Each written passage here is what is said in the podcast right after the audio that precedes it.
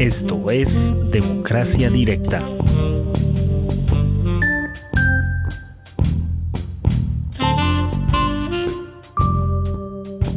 Hola, muy buenas a todos. Bienvenidos a este tercer episodio de Democracia Directa en las palabras de este servidor, Andrés Ramírez, y mi compañero y amigo Álvaro Cascante. Gracias por estar aquí, gracias por escucharnos. Recuerden que estamos en redes sociales, en Facebook, en Instagram y en YouTube como Democracia Directa CRC. Además, pueden contactarnos a nuestro correo democraciadirectacrc.gmail.com.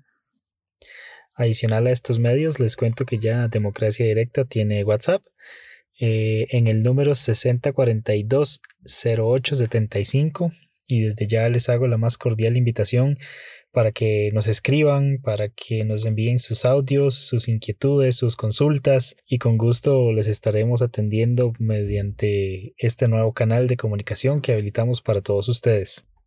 El día de hoy tenemos un invitado muy especial. Tenemos a don Jason Leitón, presidente de la, de la Asociación de Agricultores Independientes de la zona norte de Cartago, que nos ha regalado unos minutos de su tiempo para, para conversar un poco sobre la problemática que ha vivido pues, el sector agroalimentario mm, históricamente que ha estado tan en el olvido y sobre todo cómo los ha afectado esta, esta pandemia que ha golpeado muy duro el país y sobre todo a estos sectores productores de, de Costa Rica, ¿verdad? Don Jason, bienvenido. Muy buenas, placer enorme saludar a todas y a todos por acá. Mi nombre es Jason Leitón, presidente de la Asociación de Agricultores Independientes de la zona norte de Cartago.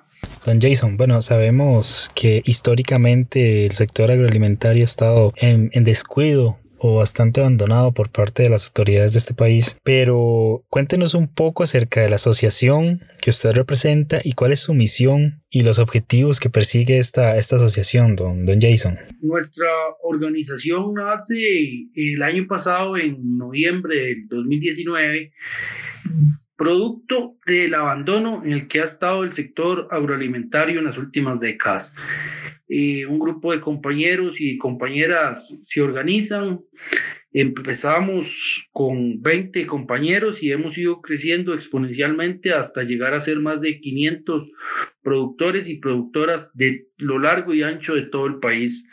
Eh, nuestra misión es ser una organización líder en la defensa del productor y de la productora agrícola, levantar la bandera en pro del sector agroalimentario, entendiendo que el sector agroalimentario es tanto en tierra, los agricultores, los ganaderos, como en mar, los pescadores, pasamos por el ganado de leche, ganado de engorde, eh, las granjas de huevos, las granjas de pollos, todo lo que sea alimentar a la población está dentro del sector agroalimentario y ha sido abandonado y por ahí es por donde nosotros tenemos una misión. Tenemos objetivos específicos ahorita a corto y mediano plazo claros, entre los que se pueden mencionar dos proyectos de ley para atender el endeudamiento del sector agroalimentario y de todos los sectores productivos de Costa Rica.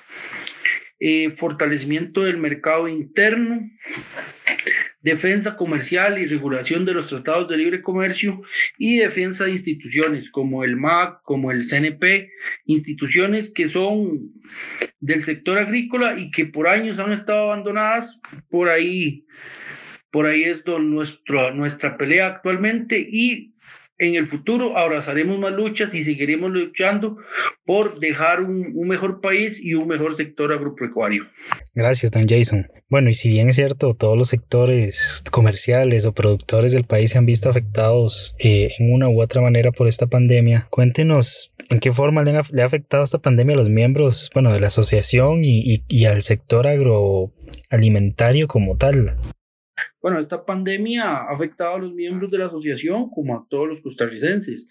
Eh, muchas cosechas perdidas, malos precios, no había mercado, no había demanda de los productos y fue un caos completo y y nos afecta tanto o un poco más que a la población porque nosotros sí siempre tenemos que salir a trabajar. Lo que pasa es que salís a trabajar y en lugar de ganar algo, perdés.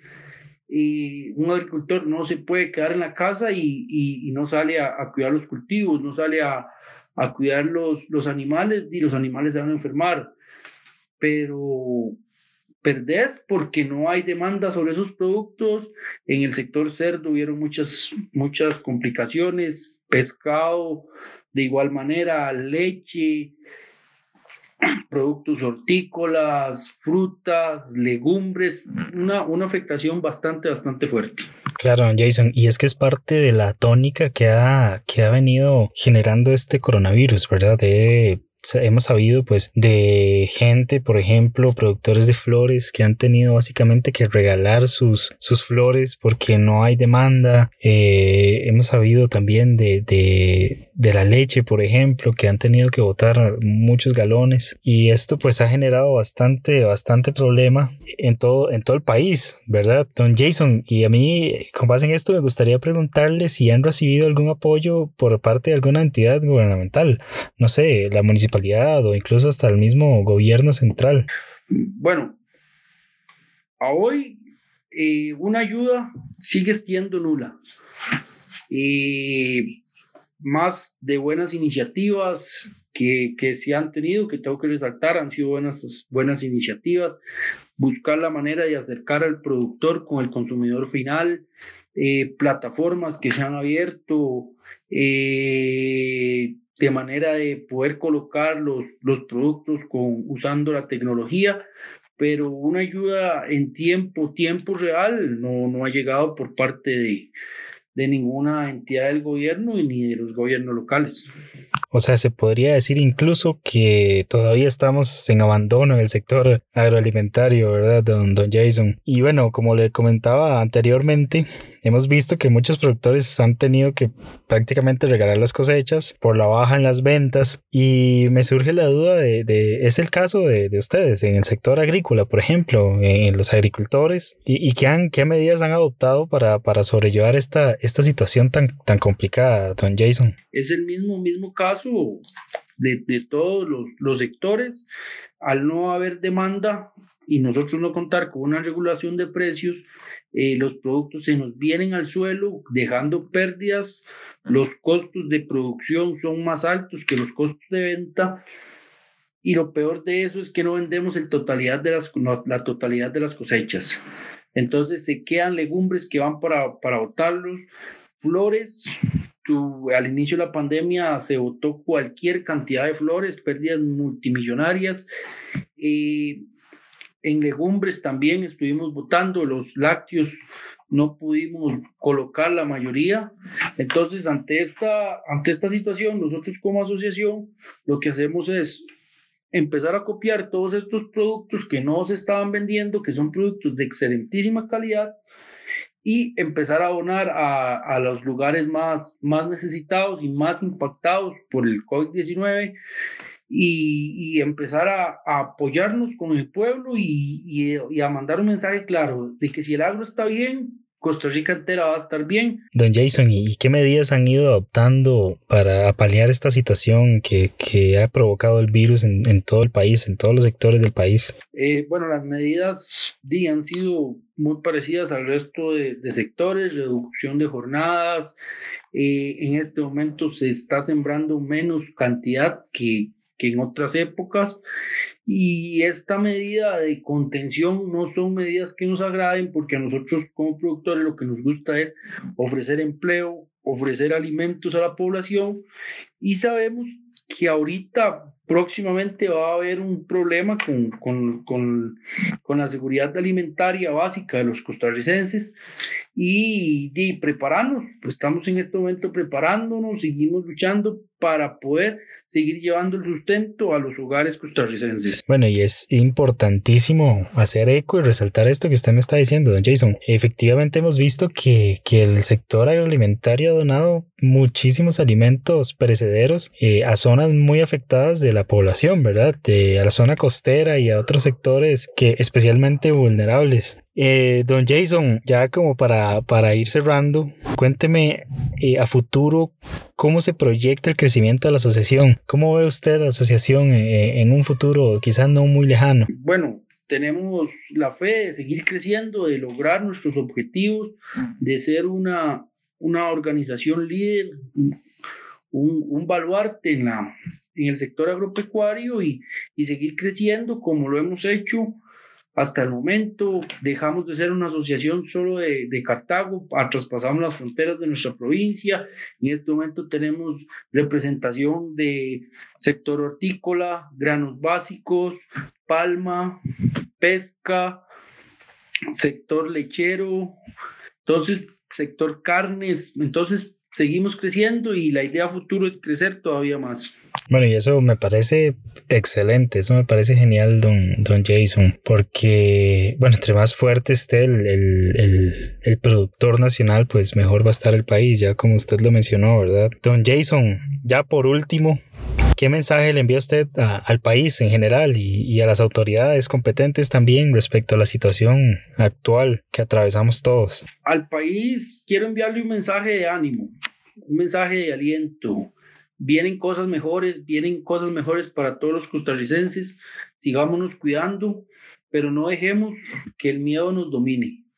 Luchemos por la verdad, luchemos por lo que es justo.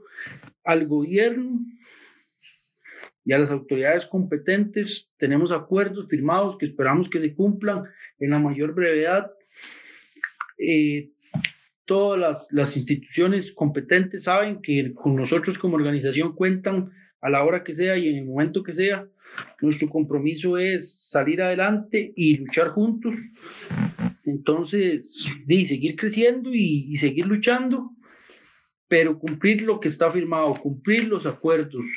Y pronto nos vamos a levantar de esta situación juntos y con un país mejor.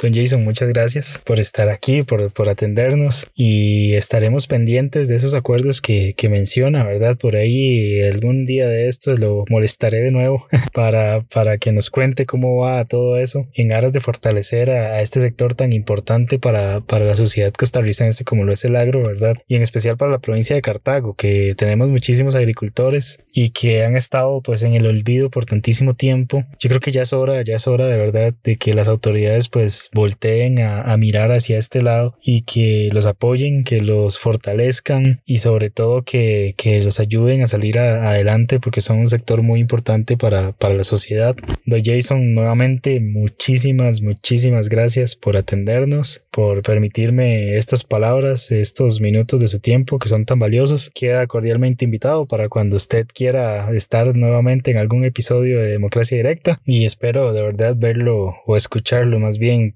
me, en un futuro no muy lejano por estos, por estos rumbos. Don Jason, gracias, que esté muy bien. Bueno, y les cuento que vamos a estrenar sección para el podcast la próxima semana. La hemos bautizado bueno, no sé si hacerles spoiler. No, sí, les vamos a hacer spoiler.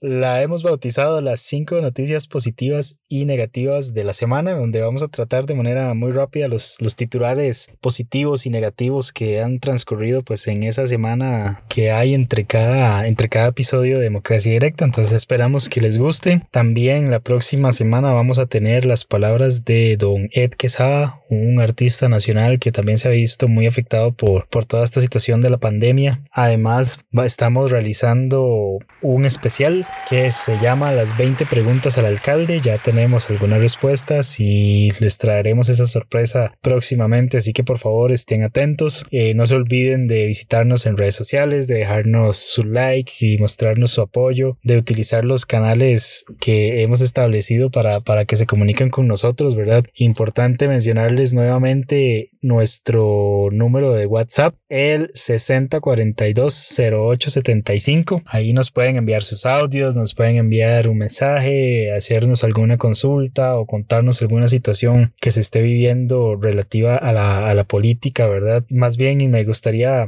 extender una, una pregunta a todos nuestros oyentes. Eh, cuéntenos cómo, cómo han visto ustedes eh, es la gestión municipal en estos primeros días o, o, en este primer mes, poco más, poco menos, de, de gestión ¿Qué, han visto? ¿Han visto algún cambio positivo o del todo sigue igual? ¿Qué esperan ustedes de esta nueva gestión? Eh, ya tienen el número de WhatsApp, entonces quedan cordialmente invitados a que nos, a que nos cuenten, envíennos sus audios e indíquennos si quieren que los publiquemos acá en el, en el podcast y con gusto lo haremos. Así que nos vemos, nos escuchamos y nos leemos. Esto fue Democracia Directa, política para todos. Que estén muy bien y muchas gracias. Hasta la próxima. Esto es Democracia Directa